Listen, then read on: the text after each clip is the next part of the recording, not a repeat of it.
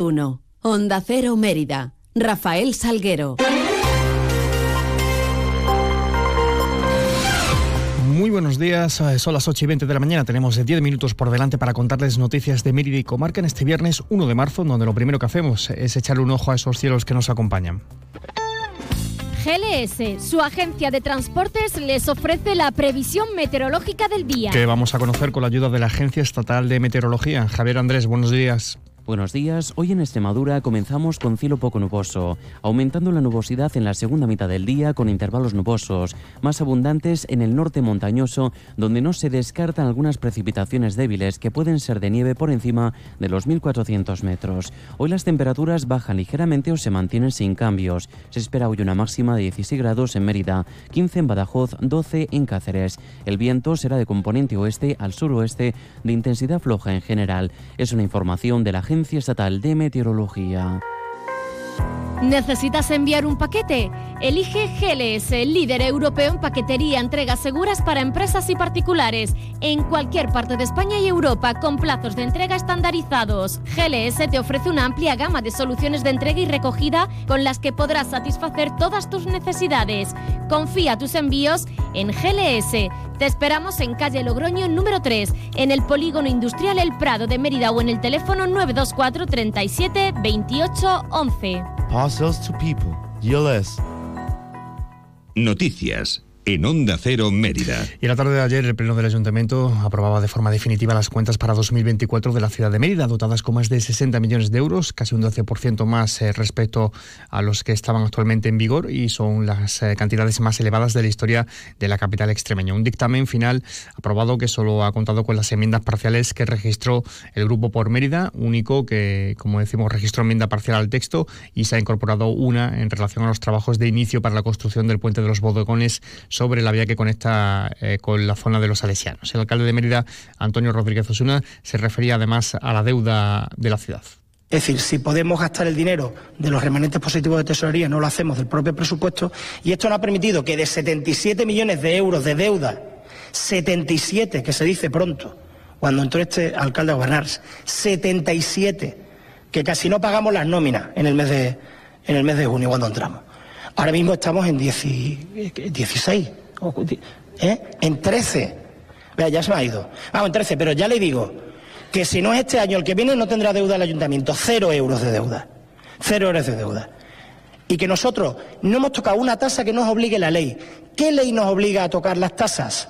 Pues una muy sencilla, que es la ley de Hacienda y Presupuesto del Estado, que dice aquellos ayuntamientos que están en un plan de ajuste, es decir, aquellos ayuntamientos que están en deuda, que pidieron préstamos y tienen la obligación de aplicar la regularización de los contratos. También se daba lectura a una declaración institucional con motivo del 8M, Día Internacional de la Mujer, rubricado por todos los grupos municipales, excepto por Vox, partido que, por cierto, estrenaba nueva edil en sustitución de Francisco Piñón. Tomaba posesión ayer de su cargo Margarita López de Ayala. Se aprobaba también una moción, en este caso registrada por el PSOE en defensa del campo. Y el lunes, cambiando de tercio, les eh, contamos que comienza la primera fase de la transformación en plataforma única de la calle Suárez Monte, al tiempo que se abrirá al tráfico las calles Graciano y John Se ha establecido un protocolo de recorridos alternativos, de manera que los vehículos que procedan de la calle Oviedo entrarán por María Guerrero para llegar a un recorrido alternativo por Calderón de la Barca. La delegada de urbanismo es Silvia Fernández. Eh, si nos ponemos a pensar, esto no son parches, es una estrategia de ciudad, de desarrollo. Estamos haciendo un auténtico corredor, no solamente turístico, sino ciudadano. Nosotros pensamos en el ciudadano sin dejar atrás el potencial turístico, eh, turístico que tenemos. Toda la información se va a poner eh, actualizada en la página web del ayuntamiento. Hay un correo electrónico, plataforma única, plataforma única mérida, arroba mérida.es y además, lo que es más importante, eh, va a haber una información eh, fluida, continuada, con todos aquellos vecinos que puntualmente se vayan a ver afectados. En principio, eh, lo que hemos hecho, sobre todo con el tema del saneamiento, no olvidemos que estas obras no se hacen solamente para tener una cota única y quitar aceras. En esta obra eliminamos todos los cruces aéreos de cableados, que es algo muy importante para una imagen de una ciudad moderna. Pero lo importante más allá de que ahora mismo haya una señal para un lado o para el otro es que siempre va a estar todo señalizado, se va a ir cambiando según vayan avanzando las obras, los vecinos van a estar informados. Y el ayuntamiento abre hoy viernes el plazo para solicitar las ayudas de mínimos vitales. Hay un presupuesto de 171.500 euros. Es la novena convocatoria que se hace ya de estas eh, ayudas. La consejera delegada de Servicios Sociales es Catalina Alarcón. A partir de mañana, 1 de marzo, se podrán solicitar las ayudas de mínimos vitales destinadas al pago de la luz, agua, gas natural y gas butano. Unas ayudas destinadas a sufragar los suministros energéticos básicos de una vivienda habitual.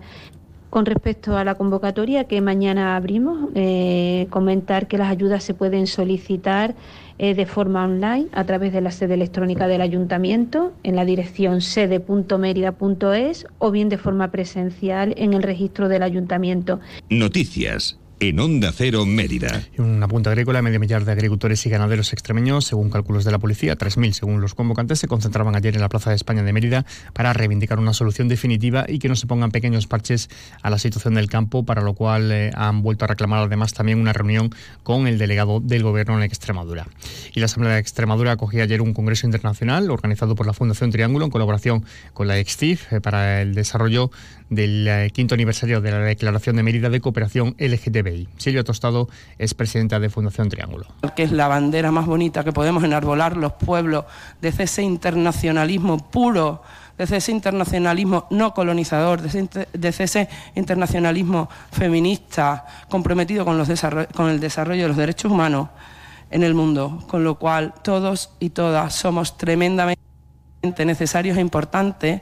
La Declaración de Mérida es la herramienta, pero ahora tenemos que diseñarla juntos y juntas hacia donde tiene que seguir creciendo. Javier tiene que seguir creciendo, la Declaración de Mérida también, y todos y todas tenemos la obligación de acompañarlos. Y en sucesos, agentes de la Policía Nacional eh, de la Comisaría Local de Mérida procedían el pasado día 23 de febrero a la detención de tres personas por su presunta autoría de un delito contra la salud pública, concretamente por tráfico de drogas. Distribuían droga utilizando patinetes eléctricos para dificultar la intervención policial a través del método de telecoca. Además, en dos viviendas contiguas se vendían hachís y cocaína, eh, todas ellas situadas eh, aledañas a la calle del hipódromo. Los detenidos son tres hombres de entre 27 y 35 años. La investigación continúa y no se descartan nuevas detenciones María Ángeles Jiménez es portavoz de la comisaría de la Policía Nacional. Cabe reseñar que a finales del mes de enero se procedió a la detención de un varón quien tras salir de una de las viviendas investigadas portaba 50 gramos de hachís entre sus pertenencias. Finalmente, con la preceptiva autorización judicial, se procedió a la entrada y registro de las viviendas mencionadas deteniendo a los principales investigados. Además, se intervinieron diversas cantidades de cocaína, hachís y marihuana. Son las casi 28 minutos. No lo dudes. Si te gusta el queso fresco de verdad, elige el abuelo, de Quesos del Casar. Ya lo sabes, quesos frescos de leche natural, el abuelo, el de Quesos del Casar. Si fueron los primeros, por algo será, ¿no? Elige el abuelo. Te va a gustar. El queso fresco El Abuelo ha sido galardonado con el Cincho de Oro en los premios Cincho 2022. En Caja Rural de Extremadura sabemos de dónde venimos y cuál es nuestra razón de ser. Nos debemos a nuestra tierra y a su gente, a sus sueños, ilusiones y proyectos.